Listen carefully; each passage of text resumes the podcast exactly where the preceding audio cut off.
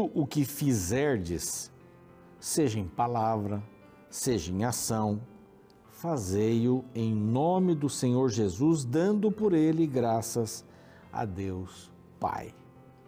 Tudo que a gente fizer, em palavra, em ação, for dito, for feito, a gente deve fazer em, em nome de Jesus. Para Ele, para a honra dele, dando graças a Deus Pai. Então, a nossa vida tem que ser uma vida pautada na vida de Cristo. Fazer as mesmas coisas que Cristo fez. Não me refiro aqui a milagres, mas a bondade. Jesus era um homem bom. Ele ouvia as pessoas que eram rejeitadas na sua comunidade. Jesus era um homem bom, Deus é bom. Sua bondade é incrível. É uma música linda sobre a bondade de Deus. Lindíssima, lindíssima, maravilhosa. A bondade de Deus. Então, aqui nesse verso, tudo que você for fazer, faça em palavras e ação, faça para a honra de Deus, dando graças, alegria no coração, reconhecer, reconhecer. Se a palavra de Deus, este aqui é o programa Reavivados por Sua Palavra agradecendo aos anjos da esperança pelo apoio, pelas orações, mas pelas, também pelas doações que são feitas e são extraordinárias essas doações. E eu convido você a fazer parte desse grupo dos anjos da esperança. Eles nos ajudam a pregar o evangelho em português e espanhol para todo mundo. Não é? E aqui está um WhatsApp, se você quiser anotar, fazer sua pergunta sobre os anjos da esperança ou já pedir para ser inscrito vai receber aí material explicativo e tudo mais. Mas como, como são importantes esses anjos da esperança, eles movimentam tudo isso aqui. A Rede Novo Tempo não é pequena e cada vez está ficando maior na expansão das mensagens, pelas mídias sociais, pelos cursos bíblicos. Então, está convidado a ser um anjo da esperança, tá bom? E aqui a revista maravilhosa, Superlupa, Volta ao Mundo em Sete Dias. Quero convidar você para pedir essa revista. Este é um outro WhatsApp que tem aqui para a revista, põe lá, Superlupa. Você vai ser orientado, orientada para receber esse material aí gratuitamente sua casa, vai pelo correio. Olha que beleza aqui à noite. Tem as descobertas, são cientistas, é um, um grupo de quatro, quatro pessoas, né, jovenzinhos, e, e mais uma, uma uma ajuda eletrônica, IVE, né? A inteligência artificial, é a doutora Hipotenusa, olha só que nome bacana, né? Doutor Boris, doutora Cleo, doutor Hélio, são todos doutores aqui do Superlupa. Vão ensinar a gente muitas coisas boas. Peça a revista, ela vai gratuita aí para você pelo correio, por este WhatsApp aqui. Nós estamos também no YouTube, o canal eh, do YouTube é Reavivados por Sua Palavra NT. Ali nós temos eh, toda a Bíblia gravada, é Bíblia e meia e mais um pouco, aí para você se deliciar com a palavra de Deus, tá? Nós estamos também no NT Play, estamos no Deezer, no Spotify, esses dois últimos de Gênesis 1 até o capítulo 12 de Jeremias hoje, vamos passar por ele daqui a pouco. Então gostaríamos que você nos acompanhasse em todas essas, estas mídias eletrônicas, essas plataformas, e fizesse propaganda disso também. Muito bem, nós vamos para um intervalo. Na TV tem esse intervalo, no YouTube não. E a gente volta já já com o capítulo 12 de Jeremias.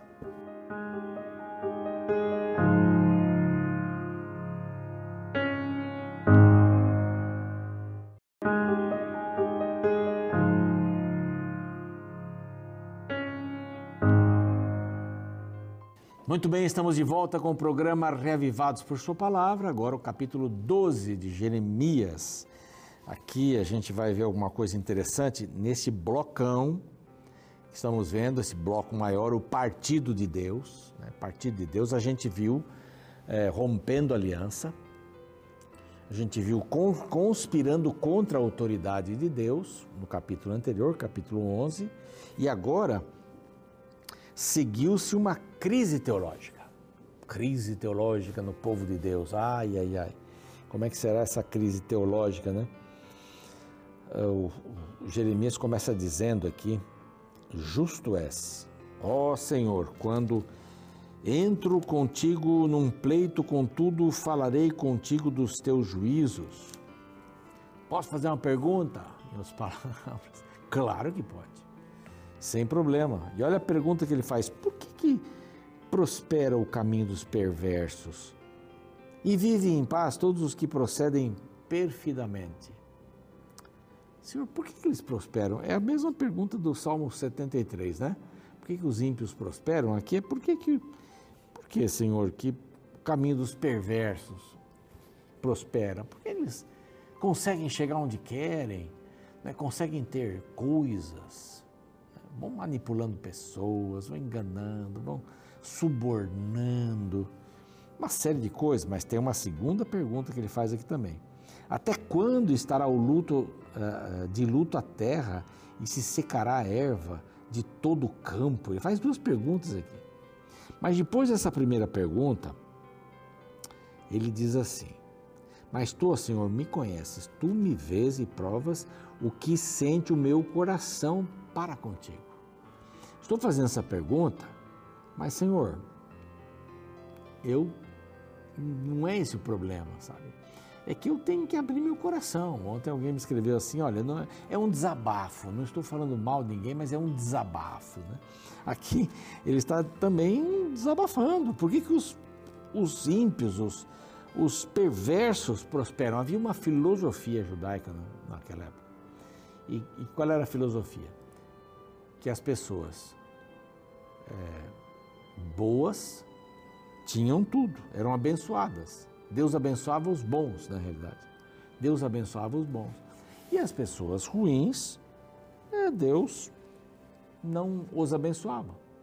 Deus não os abençoava. Trazia fome, trazia peste. Deus trazia alguma coisa para os maus. Deus não protegia os maus e protegia os bons. Então, se você é bom e tá, tem saúde, tem uma casa boa, opa, Deus está protegendo você. É, é a base da teologia da prosperidade. Você se converte, Deus vai dar tudo o que você quer, o que você precisa, o que você não precisa, até o que você não precisa. Não é? E, e ele vai falar sobre o coração aqui, né? O verso 2 que eu acabei pulando, assim, crescem, dão fruto, é, tente nos lábios mais longe do coração. Os perversos vão bem, mas eles têm o Senhor longe do coração. Eles só falam da boca para fora. O pior tipo de gente é que fala da boca para fora. Imagine um marido, uma esposa, dizendo que ama só da boca para fora uma, uma mamãe olhando para o filho, abraçando, só dizendo que ama da boca para fora. Não, mas a mãe não vai falar isso. Ah, Deus disse assim: mesmo que uma mãe faça isso, eu não vou fazer. Meu amor por você é profundo. Eu dei a minha vida. Sacrifício. Amor tem que ter sacrifício. Mas assim, mas esses camaradas só falam para fora. Senhor, o Senhor me conhece, eu estou falando de coração, eu estou, eu estou me abrindo. Até quando estará de luto a terra? E aí vem a resposta de Deus no verso 5. Ô oh, Jeremias, se te fadiga, se você fica cansado correndo com os homens que vão a pé, como você vai poder competir com os cavalos, com os que vão a cavalo? Não vai conseguir. Se em terra de paz não te sentes seguro, que farás na floresta do Jordão? Então, pensa bem. Porque os teus irmãos e a casa do teu pai, eles próprios procedem perfidamente contigo, com você. Eles mesmos te perseguem com fortes gritos. Não te fies deles, ainda que te digam coisas boas. Ah, olha aí. Ainda que te digam coisas boas, não confiem neles, não confiem neles. E aqui vai aparecer alguns itens né, importantes. Os familiares. Está meio parecido com os dias de hoje, né? Porque ver uma família se degladiar é ter uma herançazinha para dividirem. Alguém morreu deixou 20 mil reais para cinco pessoas. Uma guerra. Uma guerra. Aí você diz assim, ah, mas se fosse um milhão, aí teria até razão. Não, 20 mil reais. As pessoas estão mais egoístas cada vez mais. O mundo está indo de mal a pior. Por isso eu acredito muito que Deus vai intervir em algum momento. E, você sabe qual é a intervenção de Deus aqui, né? É por um ponto final na história do pecado. Deus vai fazer isso, pode saber. Deus vai fazer isso. Ele está tá quase pronto, eu acho. Né? Quem está falando aqui, né? Mas eu acho que ele está quase pronto, porque o mundo. O mundo está ficando de mal a pior. Você não pode sair com uma bicicleta nova na rua. Você não pode atender um celular num lugar público. Não é? Você vai para o aeroporto viajar, você tem que ficar olhando a mala, tem que olhar. Tem, tem, tem bandos especialistas em roubar casas de pessoas que vão para as férias. Então a gente compra uma casa, fecha a casa e muro alto e põe lá câmera e põe um monte de coisa e vive com medo ainda. O mundo está assim. O mundo está assim.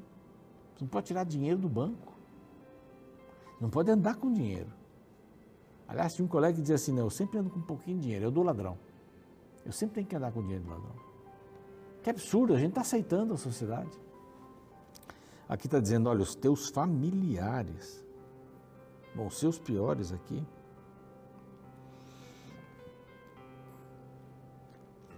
herança foi rejeitada. Deus castiga os seus os devastadores dos pais Desempa, desamparei a minha casa, abandonei minha herança, a que mais eu amava entreguei na mão dos seus inimigos. Olha o que Deus está falando aqui. Eu desamparei minha casa. Por mais dolorido que seja, eu tenho que disciplinar esse povo agora. Isso não tem jeito. E envolve guerra, envolve morte. Envolve pessoas que vão obedecer e vão sair para se entregar aos babilônicos e envolve pessoas que vão ficar dentro da cidade, se protegendo do maior exército do mundo naquela altura e que estava sendo usado para punir Israel, é, punir Judá, digo melhor. Israel foi punido pela Síria. Então eu vou, a que mais amava, entreguei na mão dos seus inimigos, eu mais amava. Então Deus não está fazendo isso com raiva, é por amor, vocês não vão aprender nunca. Vocês têm que passar por uma experiência drástica. Né? Não vai fazer isso, né? Mas é tipo, sei lá, a criança tira o dedinho daí que aí dá choque. Tira o dedinho, até ela tomar um choque. Tomou um choque, não põe mais o dedinho lá. Né? Ou é, é difícil disciplinar, né? A casa é para mim a minha herança ave de rapina, de várias cores? Não. E depois ajuntai todos os animais do campo, trazei-os para devorarem. A versão, é, a versão da Bíblia é, Mensagem diz assim: chame todas as aves, trazei-as para uma boca livre, para comer ali, porque vai ser destruído tudo. Muitos pastores destruíram a minha vinha, pisaram no meu quinhão. Verso 10. A porção que era o meu prazer, tornaram tornaram-na em deserto. Eles quiseram ser iguais às outras nações. Não começa por aí? Quiseram ser iguais? Queremos ser um rei. Queremos ser um rei, como as outras nações. Queremos ser um rei. Mas esse rei vai prejudicar a vida de vocês. Melhor ficar com o juiz. Mas queremos ter um rei. Aí até que o profeta, Senhor, não, é sou eu, o problema sou eu, eles não querem a mim como rei. Já começa aí. Saíram do Egito, levaram um monte de Deus no coração. Saíram do Egito, mas não, o Egito não saiu deles. Tem mais um pedacinho aqui. Em assolação a tornaram os pastores, os líderes religiosos e líderes políticos em assolação a tornaram, e a mim clama no seu abandono. Toda a terra está devastada, porque ninguém há que tome isso a peito. Eles clamam aqui, a mim clama no seu abandono. É um clamor pelas consequências, não pela culpa. Sabe quando o ladrão é pego Ele disse, não, não, não, pode me soltar, eu nunca mais vou roubar, eu nunca mais vou roubar. Esse clamor é pela consequência, não pela cura. Não pela cura. E às vezes você está assim, andou mais do que devia andar no namoro, a menina engravidou, aí os dois ficaram grávidos, né? Mas a menina engravidou, aí você assim, Senhor, Senhor, tira essa criança, por favor, não pode, isso não pode acontecer agora, eu nunca mais vou fazer isso, nunca mais vou fazer isso. Isso é pela. Isso não é pela culpa. Não é pela culpa. Isso aqui é pela consequência. Pode haver é, arrependimento sincero? Claro que pode. Mas o povo de Israel aqui não estava vendo assim. E cuidado com isso. Às vezes a gente tem mais medo da consequência do que da culpa. É, a, é da culpa que nós temos que trabalhar. A consequência vem, não tem jeito. Mas a culpa, Deus pode resolver. Bom, vieram destruidores, vai, não há paz para ninguém. Semearam trigo, verso 13, cegaram espinhos, cansaram-se, mas sem proveito algum. Cansaram, mas não descansaram. Envergonhados sereis dos vossos frutos por causa da, eh, da brasume da ira, quer dizer, o fogo vai pegar tudo. A finalidade do castigo finalidade do castigo. Aí vai falar sobre os vizinhos, para a gente terminar aqui. Vai falar dos vizinhos. É bem interessante aqui.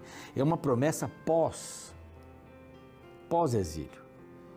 Diz assim: os maus vizinhos, eis que os arrancarei da sua terra e a casa de Judá arrancarei do meio deles. Por quê? Está falando aqui de gente como do grupo de vizinhos como Edom. Edom aproveitou os babilônicos destruírem é, Jerusalém, Judá, e eles assumiram a terra do sul.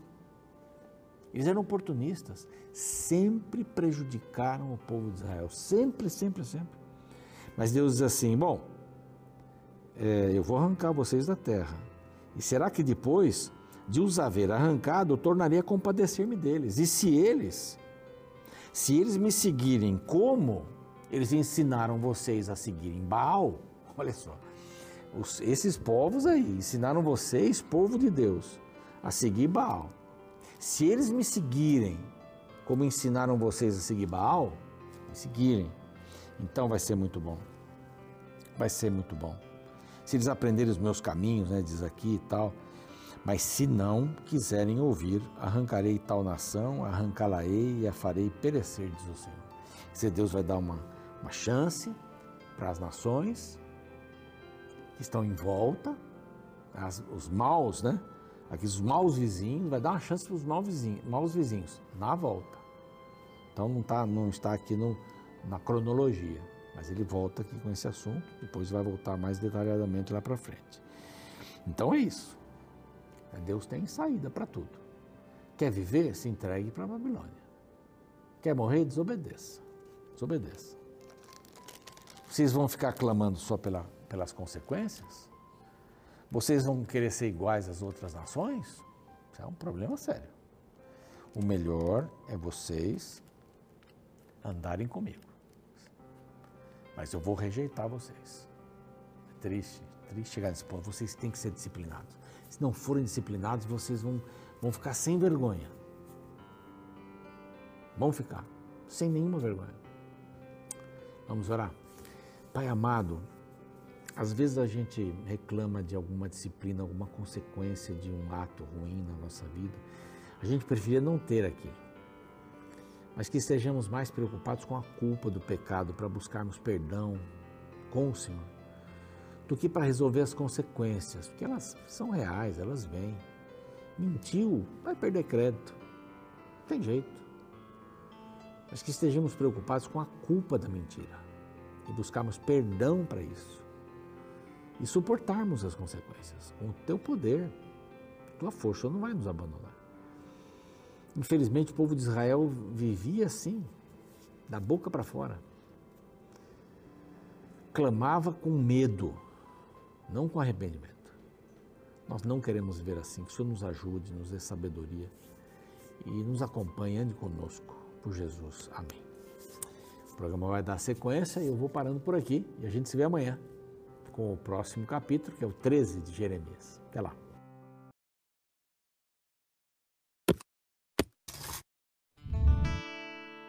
Uma frase já repetida por milhares de pessoas é: A vida não é justa. De fato, diversas vezes vemos pessoas boas receberem coisas ruins e pessoas ruins receberem coisas boas. Diante deste dilema, muitos questionam a própria existência de Deus, pois se existisse um ser todo-poderoso, como ele pode permitir injustiças nesse mundo? Há muitos anos atrás, um profeta questionou a Deus a respeito deste assunto. Nos versos iniciais do capítulo 12 do livro de Jeremias, lemos: Justo és, ó Senhor, quando entro contigo no pleito.